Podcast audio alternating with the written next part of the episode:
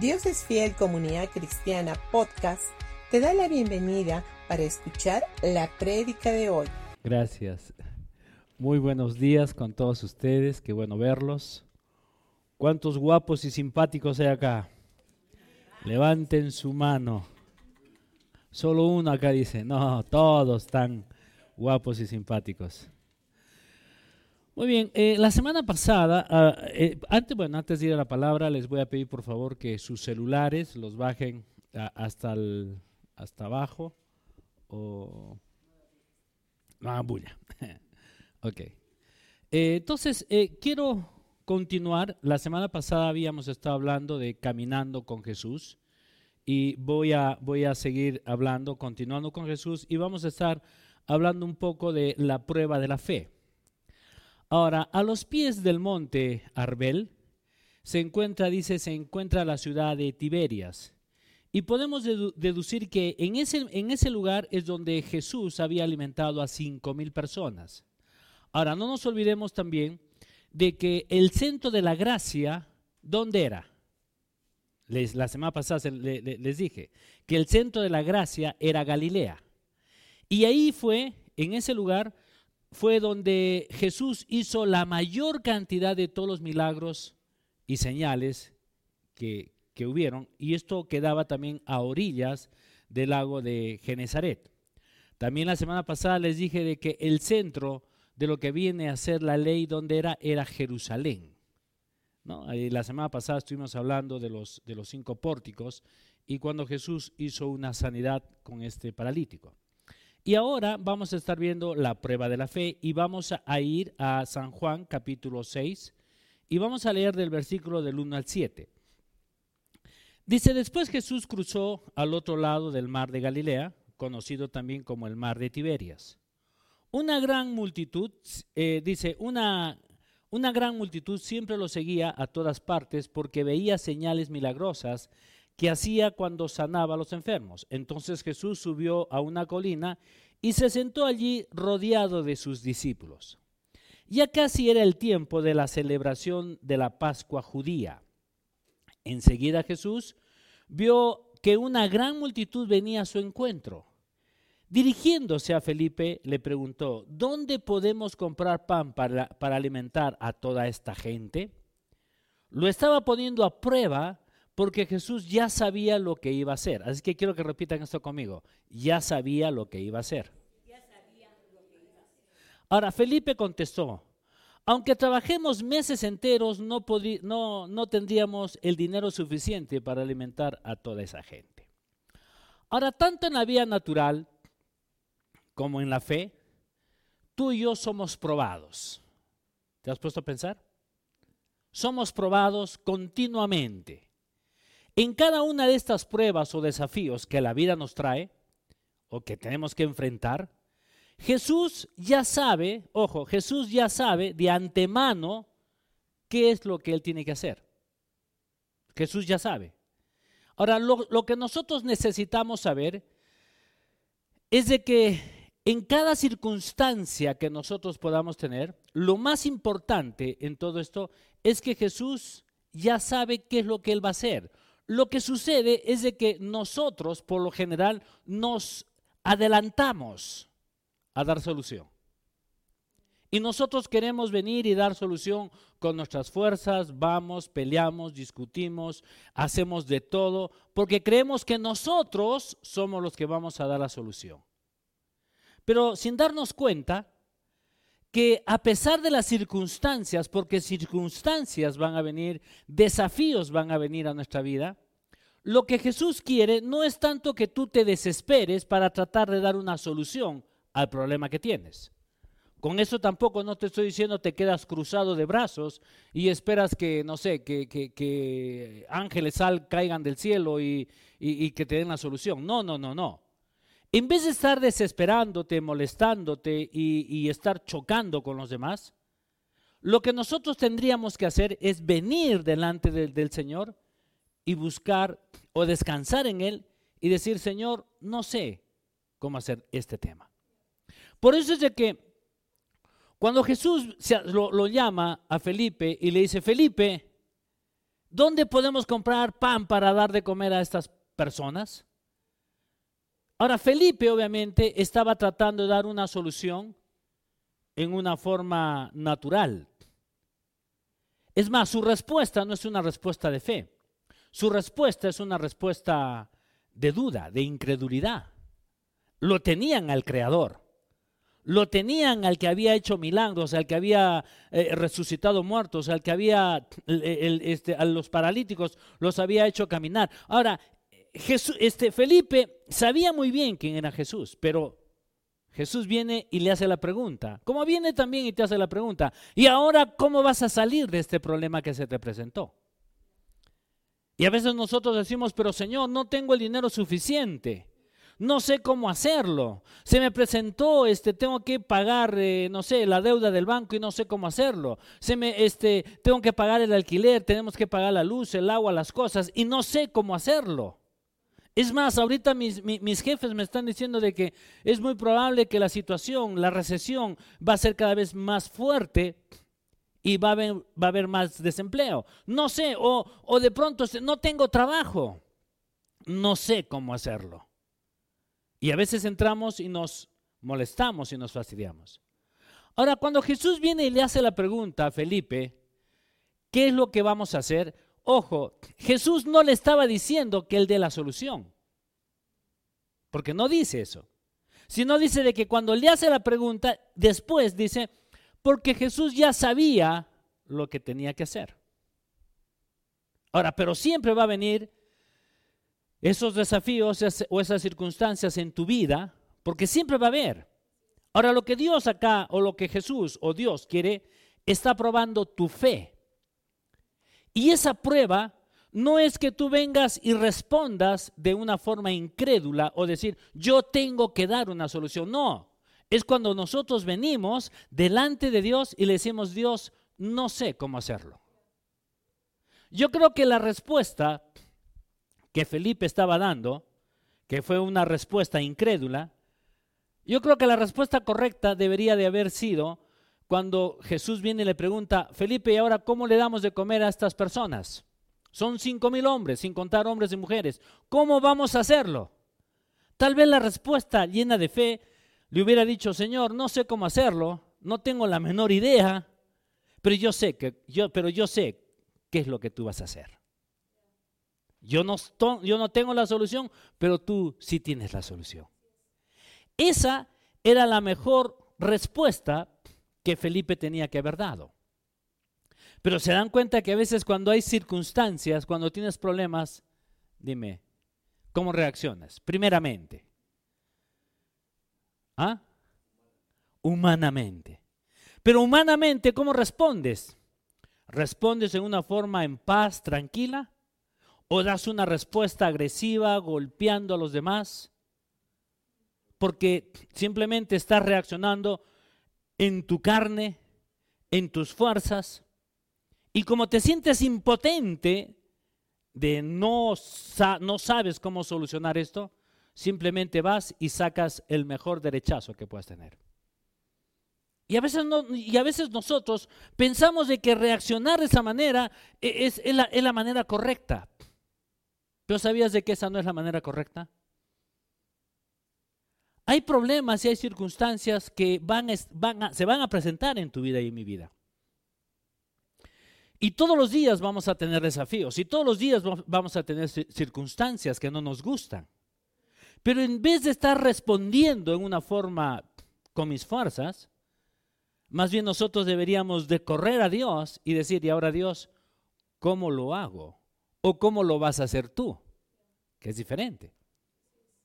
Porque cuando nosotros venimos y le decimos, Señor, ahora ¿cómo lo vas a hacer tú? Por eso es de que, ¿cuál es la frase?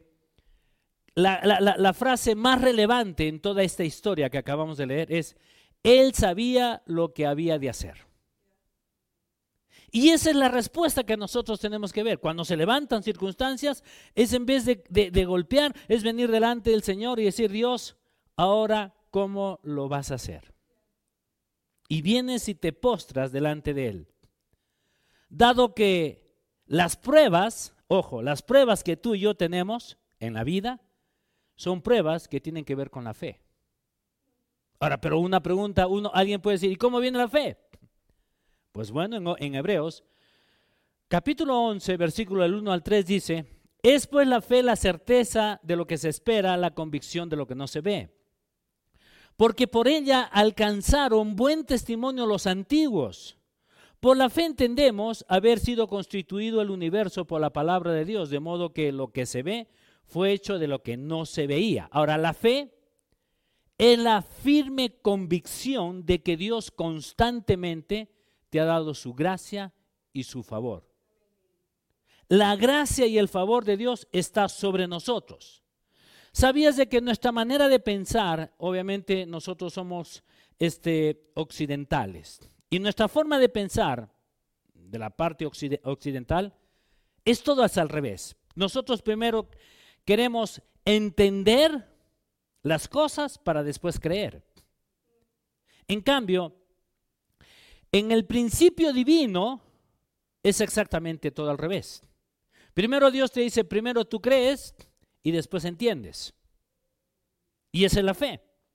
Por eso es de que dice, es pues la fe, la certeza de lo que se espera, la convicción de lo que no se ve.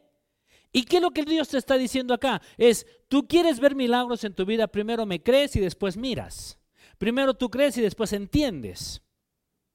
Pero nosotros queremos hacerlo al revés. Queremos entender el por qué sucedieron las cosas. Queremos entender el por qué pasa todo esto en contra nosotros.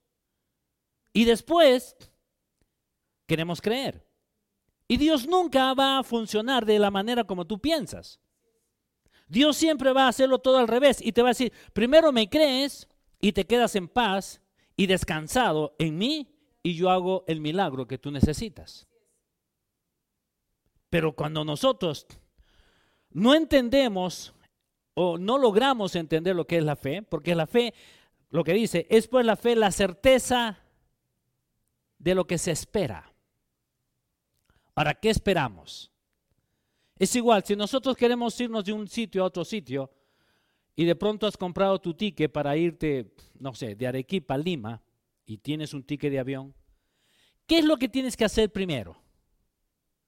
Dime, te vas al aeropuerto y esperas. Porque ya estás chequeado, está todo, ¿verdad? Pero esperas. Y te has dado cuenta que a veces sale la, la persona y te dice, eh, señores del vuelo 445, o no sé, este, ha habido un pequeño retraso, pero no se preocupen, está llegando. Ahora, ¿se han dado cuenta que cuando alguien viene y te dice hay que esperar, ¿qué tienes que hacer? Es esperar. Porque tú sabes que de todas maneras ese avión tiene que llegar. Y a veces nosotros nos desesperamos dentro, de la, dentro, de la, espera, nos desesperamos. Pero ¿sabías de que los milagros que Dios quiere hacer en ti y en mí también, parte del proceso es saber esperar? ¿Alguna vez te has puesto a pensar así? Dentro del proceso del milagro, Dios te dice, espera y con paciencia. Por eso es de que cuando Dios lo llama, cuando Dios lo llama a Abraham y le dice, vas a ser padre de multitudes, ¿qué es lo que hizo Abraham? ¿No fue de esperanza contra esperanza? O sea, en otras palabras, yo creo que él esperó y esperó y esperó y esperó y confió. En ningún momento Abraham se, dijo, ya, esto ya no funciona. La que se desesperó hasta cierto punto, ¿quién fue? Sara, ¿no? Las mujeres desesperadas. ¿Es verdad o no? Digan amén las mujeres. Porque a veces las mujeres son las que más se desesperan.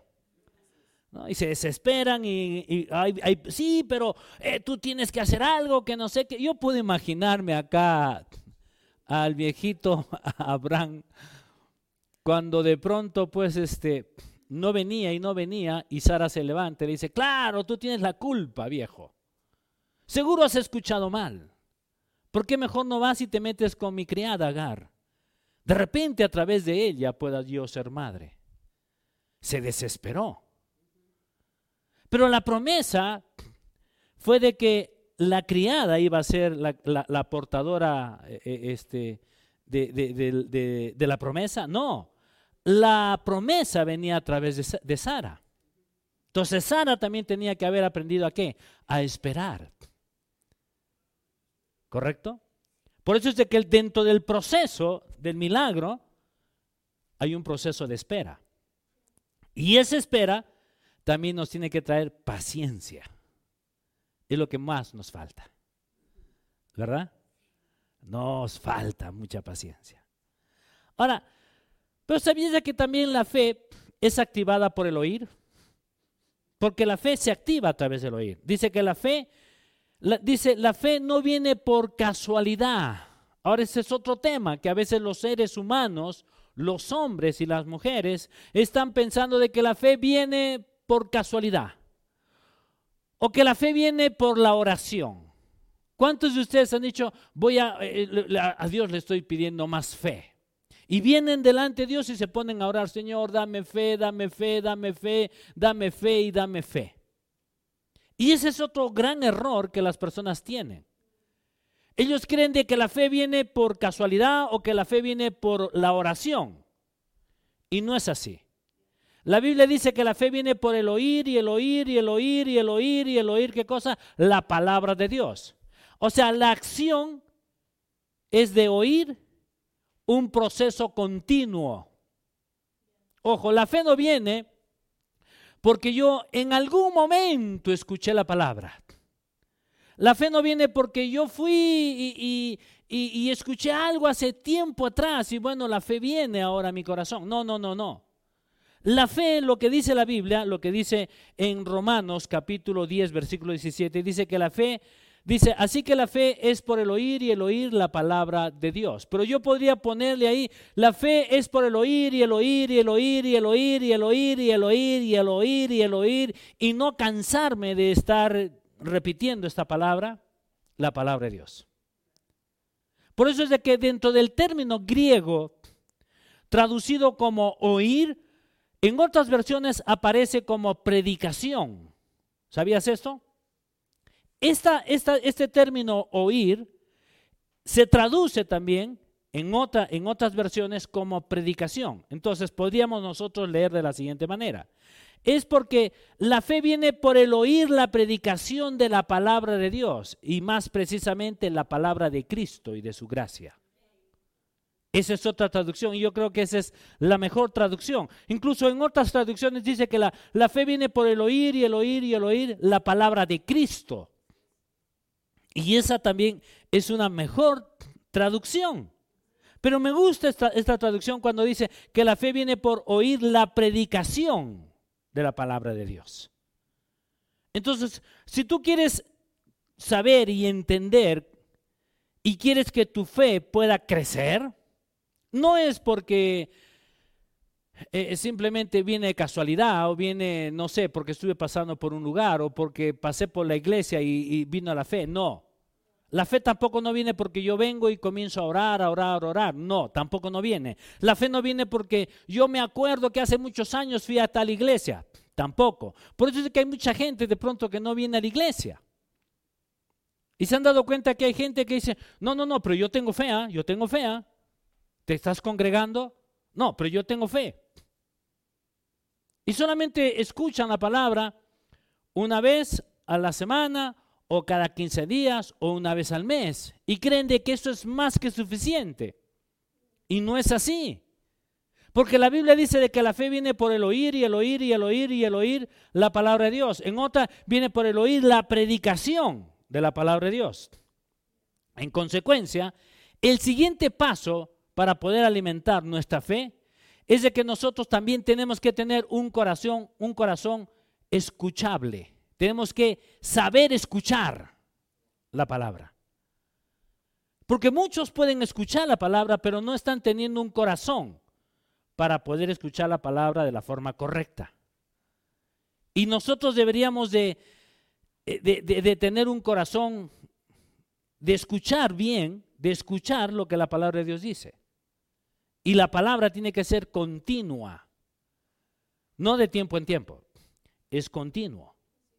Miren, en Primera de Reyes, capítulo 3, versículo del 5 al 9, dice, esa noche el Señor se le apareció a Salomón en un sueño y Dios le dijo, ¿qué es lo que quieres?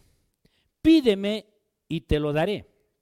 Salomón contestó, tú mostraste gran y fiel amor hacia tu siervo David, mi padre, un hombre transparente y leal, quien te fue fiel. Hoy sigues mostrando este gran y fiel amor al, darle, al darle un hijo que se siente en su trono. Ahora, oh Señor, mi Dios, tú me has hecho rey en lugar de mi padre David, pero soy un niño pequeño que no sabe por dónde ir. Sin embargo, aquí estoy en medio de tu pueblo escogido. Una nación tan grande y numerosa que no se puede contar. Dame un corazón comprensivo para que pueda gobernar bien a tu pueblo. Ah, me, me, encanta esta parte donde dice, dame un corazón comprensivo. En otras palabras, yo creo que acá le estaba diciendo David es, dame un corazón para poder escuchar tus mandatos. Dame un corazón para poder escuchar lo que tú quieres que yo haga.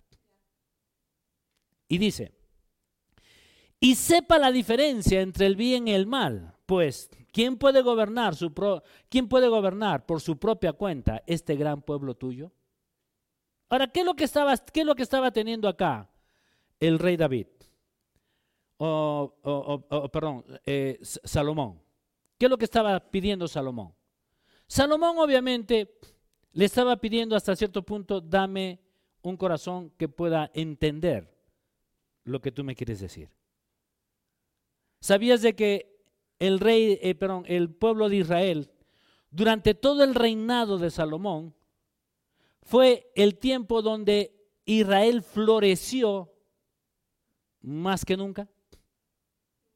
¿Y por qué fue? Porque simplemente Salomón fue un hombre que tomó la decisión primero de poder tener un corazón enseñable y un corazón comprensible, que escuche.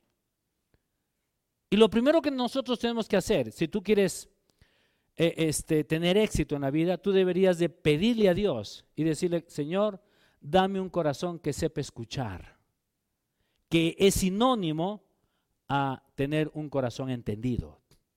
Y que dentro de todo eso, cuando uno tiene ese corazón entendido, esa es la actitud donde viene la, donde viene la sabiduría. Muchas veces nosotros no queremos entender ni escuchar. Queremos sabiduría, ¿verdad? Pero Dios te está diciendo, ¿quieres un corazón enseñable o quieres un corazón entendible o comprensible? Porque cuando tú pides el tener un corazón comprensible, entonces detrás de todo eso viene la sabiduría. Pero primero, lo, primero que yo tengo que hacer, ¿qué es? Es comenzar a escuchar lo que Dios tiene para mí. Y la fe no es de que viene de tiempo en tiempo. O no es porque simplemente yo vengo y me siento. No. Mucha gente quiere ser exitosa. Mucha gente dice, Señor, bendíceme. Yo creo que el Señor primero te dice, primero escúchame. Señor, dame tal cosa.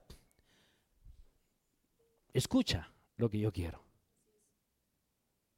Y yo creo que Dios de una y otra manera siempre nos está guiando. Y te está diciendo, no, vaya, no hagas eso. No, es que yo, yo, yo soy así, así lo voy a hacer. Ok, hazlo como tú quieras. Al final fallas, al final te equivocas, al final las cosas no te salen bien. Pero ¿qué es lo que Dios quiere? Dios quiere que tengamos ese mismo corazón que cuando Salomón viene y le dice, Dios, dame entendimiento, no te pido otra cosa, no te pido riquezas, no te pido que, que, me des dinero, no, no, dame entendimiento, dame un corazón comprensivo para poder entender en cuál es la diferencia entre el bien y el mal para poder gobernar todo este pueblo. Y nosotros, si seguimos leyendo, ¿qué es lo que Dios le da a Salomón. No solamente le da este dinero y riquezas, sino que le da primero sabiduría. Porque dentro de la sabiduría está el tener, e, es el, poder tener un corazón comprensivo. el poder entender, el poder escuchar lo que Dios quiere para ti. Por eso es de que cada vez que viene una circunstancia, y las circunstancias van a venir siempre, ojo, cada vez que tú tengas una dificultad, es una gran oportunidad para que tú tengas un corazón comprensible. No es para que reacciones, es para que vengas y le digas, Señor, ahora cómo lo vas a hacer tú y qué es lo que yo tengo que hacer. Por eso es de que cada vez que venía que David tenía que entrar a un combate, se, van a dar cuenta de algo. David nunca fue, solamente en una, en una oportunidad, él pidió el consejo de las personas que estaban alrededor de él, en una sola oportunidad. Y le fue mal. Pero en todas, las, en todas las demás oportunidades, cada vez que él tenía que entrar y enfrentar, y había, los enemigos no eran eh, enemigos pues este, muy, muy, muy, no sé, eh, muy, muy sensibles, no, eran enemigos agresivos, donde su ejército era mucho mayor que el ejército de Israel. Pero sin embargo David salía y le decía, Señor, ¿y ahora cómo lo hago? Y Dios siempre le decía, tranquilo, no es tiempo de pelear, no vas a pelear, yo me recargo. Y había momentos en que venía Dios y le decía, David, es tiempo de pelear, vas a pelear y vas a hacerlo de esta manera. Y David decía, ok, lo que tú me digas yo lo hago. Y fue un hombre que tuvo éxito, sí. Pero ¿por qué tuvo el éxito? Porque a pesar de que David tuvo errores, como todos nosotros, pero él siempre buscó a Dios. ¿Se dan cuenta? Por eso es de que cuando Dios sacó al pueblo de Egipto, ¿qué es lo que le dijo? la noche anterior. Que ellos tenían que, que, sacrificar a un cordero, ¿verdad? Y que tenían que pintar sus, sus linteles de las puertas. Y si el ángel pasaba y miraba que los dinteles estaban pintados con la sangre, él pasaba. Ahora Dios les dijo, este, en las puertas pongan sus obras, sus buenas acciones y todo lo bueno que han hecho ustedes. No. Eso no lo salvó al pueblo de Israel. Lo que lo salvó fue la sangre de Jesucristo. Y cuando nosotros vamos conociendo cada vez más de lo que es Jesucristo para ti para mí, entonces el tener más conocimiento hace que las cosas nos vayan a nosotros mejor. Y cuando hay dificultades, tú vienes delante de Dios y le dices, Dios, ¿cómo lo hago? Por eso es importante inclusive que se les, les damos un consejo a todos los padres para que nuestros hijos, nuestros adolescentes y todas las personas mayores deberían de reunirse para poder escuchar la palabra de Dios. Miren qué es lo que dice en Éxodo, capítulo 10, versículo del 8 al 11. Dice, entonces, entonces, eh, entonces hicieron volver a Moisés y Aarón ante el faraón. Está bien, les dijo, vayan a adorar al Señor su Dios, pero exactamente ¿quiénes irán con ustedes? Iremos todos, contestó Moisés, jóvenes y mayores, nuestros hijos y nuestras hijas, y nuestros rebaños y nuestras manadas. Debemos unirnos todos para celebrar un festival al Señor.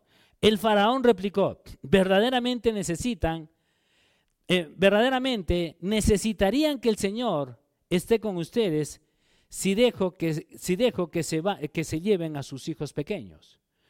Me doy cuenta de que tienen malas intenciones. Jamás, sol, jamás dice, solo los hombres pueden ir a adorar al Señor, ya que eso es lo que pidieron. Entonces el faraón los echó del palacio. Ahora, si ustedes se dan cuenta, cada domingo en esta iglesia, no deberíamos de venir solos. Deberíamos de venir con nuestros hijos, con nuestros adolescentes. ¿Por qué? Porque venimos a un lugar para hacerle fiesta al Señor, para celebrar fiesta al Señor. Pero se han dado cuenta inclusive que a veces no venimos. Cuando los, adolescentes o los hijos van creciendo, eh, vamos a decir, no, me aburro, no, esto, no, acá el problema me, me encanta porque cuando Dios hizo un milagro con todas estas personas, pero todos ellos tenían un corazón de venir y celebrar fiesta al Señor. Y dentro de esa fiesta no dejaron a los niños a un lugar. No dejaron, a sus hijos en un sitio. Sino simplemente Moisés dijo, iremos todos. los grandes, los jóvenes, los pequeños, nuestros hijos, nuestras hijas, todos nosotros iremos a hacerle fiesta al Señor. Y esa debería de ser la misma actitud que nosotros deberíamos de tener en este tiempo. Cuando nuestros jóvenes realmente van conociendo y van teniendo un corazón, van teniendo un, corazón capaz de poder escuchar lo que Dios puede hacer en ellos. Porque nuestros niños van a crecer, nuestros jóvenes están creciendo. La vida, ellos se van a enfrentar a la vida. Y la vida los va a golpear.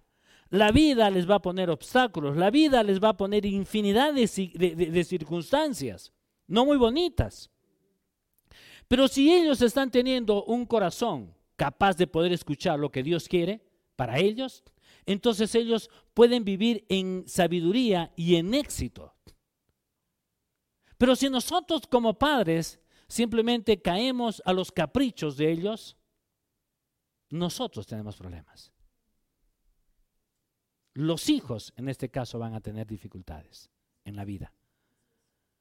Porque cuando viene la primera, ellos dicen, pues bueno, buscaré a fulano, sutano, mengano para que me ayude. Y la Biblia dice de que cuando tú pones tu confianza en los hombres, ¿eres qué? Maldito. ¿Te das cuenta? Y se han dado cuenta que a veces la gente no está buscando la dirección de Dios, sino yo, yo conozco a fulano, sultano, mengano, porque mi hermano, porque mi tío, porque el, hermano del tío, del tío del otro, eh, eh, eh, tiene esta posición, él me puede ayudar.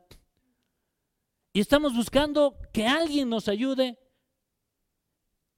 y sin darnos cuenta que Dios tiene a la mejor persona para que te ayude. Cuando tú vienes delante del Señor y dices, Dios, no sé cómo hacerlo, pero busco a ti, te estoy buscando en cada momento porque tú tienes lo mejor para mí. Tú tienes el mejor empleo, la mejor cosa. Y cuando tú buscas al Señor, ¿qué es lo que hace Dios? Dios pone a las personas adecuadas.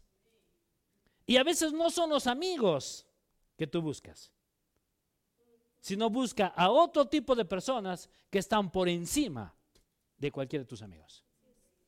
Y ese es Dios. Pero también nosotros tenemos que saber de que nosotros, cada vez que venimos a la iglesia, no deberíamos de venir solos. Deberíamos venir con la familia, con nuestros hijos, nuestros adolescentes, y que puedan ir conociendo y que puedan ir aprendiendo o que vayan desarrollando el poder tener un corazón capaz de poder escuchar todo lo que Dios tiene para ellos.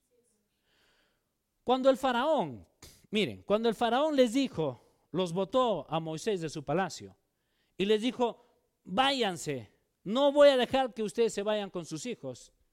¿Qué es lo que hizo en Éxodo capítulo 10, versículo del 21 al 23? Luego el Señor le dijo a Moisés, extiende tu mano hacia el cielo y la tierra de Egipto quedará en una oscuridad tan densa que podrá palparse. No, no sé cómo será eso. Pero dice que dice acá que podrá es una oscuridad tan densa que podrá palparse. Entonces Moisés eh, extendió su mano hacia los cielos y una densa oscuridad cubrió toda la tierra de Egipto por tres días. Durante todo ese tiempo las personas no pudieron verse unas a otras, ni se movieron, ni, ni se habían, ni se movieron. Sin embargo, la luz no faltó en ningún momento donde vivían los israelitas. Qué maravilloso. Ahora, todos los hijos de Israel tenían luz en sus casas. ¿Y sabes por qué ellos tenían luz en sus casas? Porque ellos tenían un corazón dispuesto a celebrarle fiesta al Señor. Ellos dijeron, Moisés dice que vamos a, nos vamos a ir al desierto a hacerle fiesta, nos vamos a hacer fiesta. Yo creo que ellos estaban contentos. Decían, ya llega el día de la fiesta. Nos vamos a hacer fiesta. Como también debería decir, ya llega el día domingo, vamos a hacerle fiesta al Señor. Pero no tengo, vamos a hacerle fiesta al Señor. Todos vamos a celebrar, vamos a hacerle fiesta a nuestro Padre Celestial. Por eso es de que los creyentes tenemos una luz y tenemos la luz del Hijo de Dios. Ahora van a haber tinieblas en Egipto y ahora sabemos de ¿qué es Egipto? Es el mundo. Entonces tú no puedes dejar que tus hijos se queden ahí. Tú tienes que decir, mis hijos no se van a quedar en el mundo, mis hijos van a venir a hacerle fiesta al Señor. Y el lugar más apropiado es cuando vamos a la iglesia. Y el lugar más apropiado es cuando nosotros podemos venir y levantar nuestras manos y hacer una fiesta solemne a nuestro Padre Celestial. Ahora, ¿esto es algo que deberíamos hacerlo? Claro que sí. Y la fe es esta. Cada vez que hay dificultades, yo te digo una cosa, alégrate, hazle fiesta al Señor, busca el poder decirle, Señor, ahora cómo lo hacemos. No reacciones. Escúchame. Las dificultades siempre van a haber, pero no reacciones frente a las dificultades, sino busca al Señor frente a las dificultades. Pero a veces nosotros reaccionamos pensando de que de esa manera vamos a dar una solución. Y no vas a dar ninguna solución. ¿Quieres dar una solución? Cálmate y busca al Señor. Y dile, Dios, este es mi problema, ahora ¿cómo lo solucionas? ¿Y qué es lo que dice la Biblia? Porque Jesús sabía lo que tenía que hacer. Y Jesús sabe qué es lo que tiene que hacer en tu dificultad. Pero Dios te dice, búscame y tengo un corazón que puedas entender lo que yo quiero decirte. Amén. Quiero que cierres tus ojos, vamos a orar. Amado Padre, gracias te damos por este maravilloso tiempo, gracias por tu palabra. Venimos delante tuyo, Dios, y podemos cedernos a ti, Señor, en cada momento. Y tomamos la decisión, Padre, de buscarte a ti del poder escuchar y escuchar y escuchar tu palabra o la palabra de Cristo. Y el poder entender que nosotros vivimos en una gracia y en el favor, en ese favor inmerecido que Jesús nos ha dado. Y te damos gracias, Padre, porque a partir de ahora nosotros tomamos la decisión, Padre, no, no solo de reaccionar, sino de buscarte a ti y saber que cada dificultad o problema que sea presentado, en nuestras vidas. No lo vamos a solucionar con nuestra propia capacidad, sino cuando nos acercamos a ti y te podemos decir, Jesús, ¿cómo lo vas a hacer? Quiero estar y voy a estar expectante de cómo lo vas a hacer. Y te doy gracias, Padre, porque puedo venir y descansar en ti en cada momento. Si algo se cerró, si algo no salió como nosotros queríamos, pues bueno, tú tienes lo mejor para mí. Y te doy gracias, Padre, porque a pesar de que algo no salga bien en,